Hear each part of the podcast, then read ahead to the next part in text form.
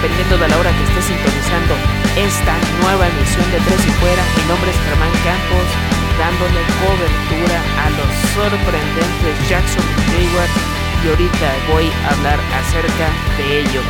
Sígueme en Twitter, arroba GKB90, GSAVE90. De igual manera, la cuenta de arroba 3 y fuera Jaguars para platicar, para discutir lo que te pareció este arranque de la temporada 2020 en la NFL. Y es que además de la franquicia de Florida, Washington Football Team y los Arizona Cardinals hicieron lo propio también aplicaron la campanada a los Philadelphia Eagles y los San Francisco 49ers respectivamente. Tienen su mérito, lucharon hasta el final, supieron descifrar a su rival y es que, al fin y al cabo, duelos divisionales no se acaben nunca. Y es que de todos los encuentros que se disputaron en, en este inicio, tanto Arrowhead, que es la casa de los Kansas City Chiefs, así como el T YAA Bankfield permitieron la entrada al público, tuvieron acceso a la afición y eso es muy buena señal. Yo espero que con el paso de los días veamos más inmuebles con seguidores apoyando.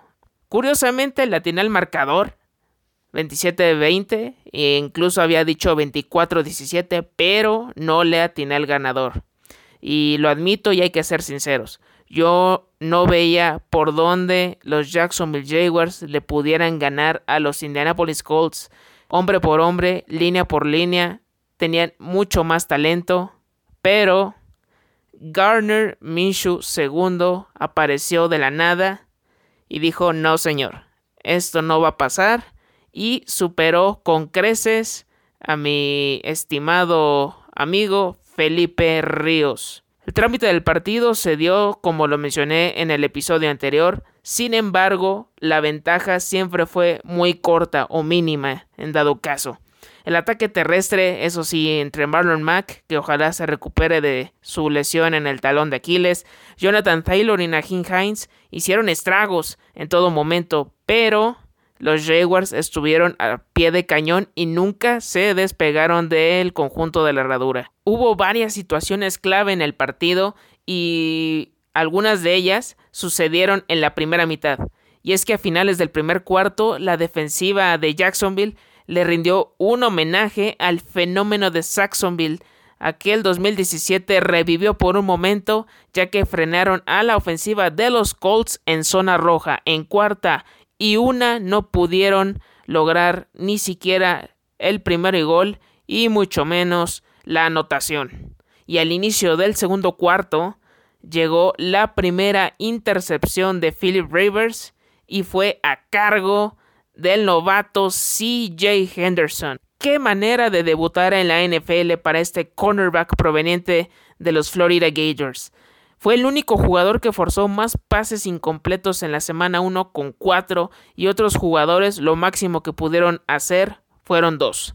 Y esta acción significó el empate parcial, la conexión de Minshew Mania con DJ Charturu hizo de las suyas, se hizo presente para esta igualdad momentánea, ya que Indianapolis no tardó en retomarla, y los Jaguars poco a poco empezaron a carburar en la ofensiva y el bigote más famoso de la liga encontró a otro novato, el wide receiver, la Vizca Chenault Jr., para su primer touchdown en su carrera. El egresado de los Colorado Buffaloes demostró su velocidad y por qué fue seleccionado en el draft de 2020, living la Vizca loca. Después los Colts se fueron arriba por tres puntos para el medio tiempo. Y aquí es cuando Rodrigo Blankenship entra a la escena. El proveniente de la Universidad de Georgia es el autor del gol de campo más largo en la historia del Rose Bowl de Tazón de las Rosas, pero a mediados del tercer cuarto falló un intento que no superó las 40 yardas. Ironías de la vida, pero eso es lo que hay. Y para que las cosas se volvieran a equilibrar en el encuentro, saludos a Thanos. Josh Lambo, uno de los capitanes de esta institución, colocó la igualdad en el electrónico. Todo, todo, todo se iba a definir en el último cuarto. todo estaba en el alambre, como diría el buen Pepe Segarra, y Philip Rivers se transformó en Philip Rivers. Así es, pero ahorita les voy a contar eso un poco más adelante. Y es que debido a una interferencia que marcaron en contra de la defensiva de los Jaguars, que es algo que tendrán que ir puliendo en el transcurso de la campaña, esas desconcentraciones les pueden costar caras y así lo aprovecharon los muchachos de Frank Reich con un field goal del kicker hipster por excelencia. Y cuando parecía que Jacksonville tenía que remar contra corriente, apareció James Robinson, este running back que no fue drafteado y que lo pescaron de la agencia libre, fue el corredor novato que tuvo el 100% de los acarreos para su equipo. Algo similar a lo que hace Derrick Henry cada semana. Ni más ni menos. Y es que no hay competencia. Raquel Lamstead sigue en la lista de COVID. Divino Sugbo está en la lista de reservas debido a una lesión en los isquiotibiales. Entonces tiene barra libre este egresado de Illinois State para hacer lo que quiera en el backfield. Chris Thompson apenas fue utilizado en situaciones de pase y tiene todo para consolidarse de una vez por todas. Tal vez no tenga el talento de Leonard Fournette, pero tiene lo necesario para sacar adelante a este backfield que quedó tan debilitado en el offseason. Y es que gracias a él, el dueño del paliacate y el mostacho le puso un arco iris a Killan Cole para cruzar las diagonales y por primera vez en todo el duelo los Jacksonville Jaguars se iban adelante en el marcador y eso no fue todo lo que le faltó a este choque de trenes de la South. Recuerden lo que les había dicho de Don Felipe Ríos hace unos momentos y es que la pregunta para todos los aficionados de San Diego perdón, de los Ángeles Chargers. ¿Qué sucede cuando presionas a este experimentado mariscal de campo en la bolsa de protección? Es correcto, toma malas decisiones y eso fue lo que le pasó ya que sufrió su segunda intercepción del partido a manos del safety Andrew Wingard.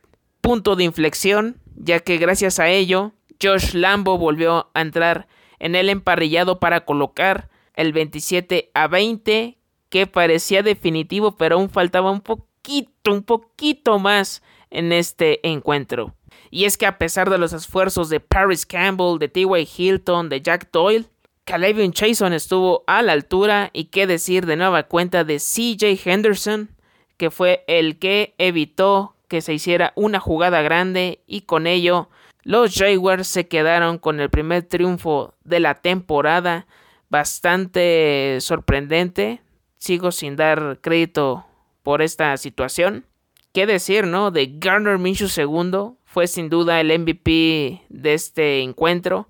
Tuvo 19 de 20 pases completos, 173 yardas y 3 pases de anotación, teniendo un rating de 141.2 es el cuarto coreback en toda la historia de la NFL que logra una efectividad del 95% con al menos 20 envíos o más. Y solo retomando lo que hizo James Robinson en el partido, tal vez no fueron números tan espectaculares, 62 yardas por tierra y 28 por aire, pero las oportunidades que tuvo para hacer los acarreos mostró cosas bastante interesantes. Ya se disfrutó, ya se celebró y ahora hay que cambiar el chip porque ya llega el próximo duelo de nueva cuenta, un rival divisional llega a nuestras puertas y me refiero al equipo de nuestro colaborador Alberto Romano que le da cobertura a los Tennessee Titans.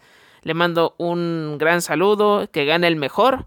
También escúchenlo en el podcast de Tres y Fuera Titans además de seguir toda la actividad del conjunto de Nashville en redes sociales. Nada más hay que guardar mesura, no hay que emocionarse de más, porque esta estadística me da mucho miedo, me da escalofríos, porque desde hace 17 años los Jacksonville Jaguars no son capaces de ganarle a los Tennessee Titans en Nashville. Así que cuidado, no eleven tanto sus expectativas, pero sí, esta victoria, este triunfo es un voto de confianza, les da seguridad y se la pueden creer. Doug Marrone, haz lo tuyo. Confío en que si ya pudiste sacar este, este partido, puedas hacer algo más contra uno de los rivales de la FC South. Y bueno, esto fue todo por hoy. Muchas, muchas gracias por sintonizar esta nueva entrega. Sígueme en Twitter arroba GKB90, GSAVE90, de igual manera la cuenta de arroba 3 y fuera Jaguars.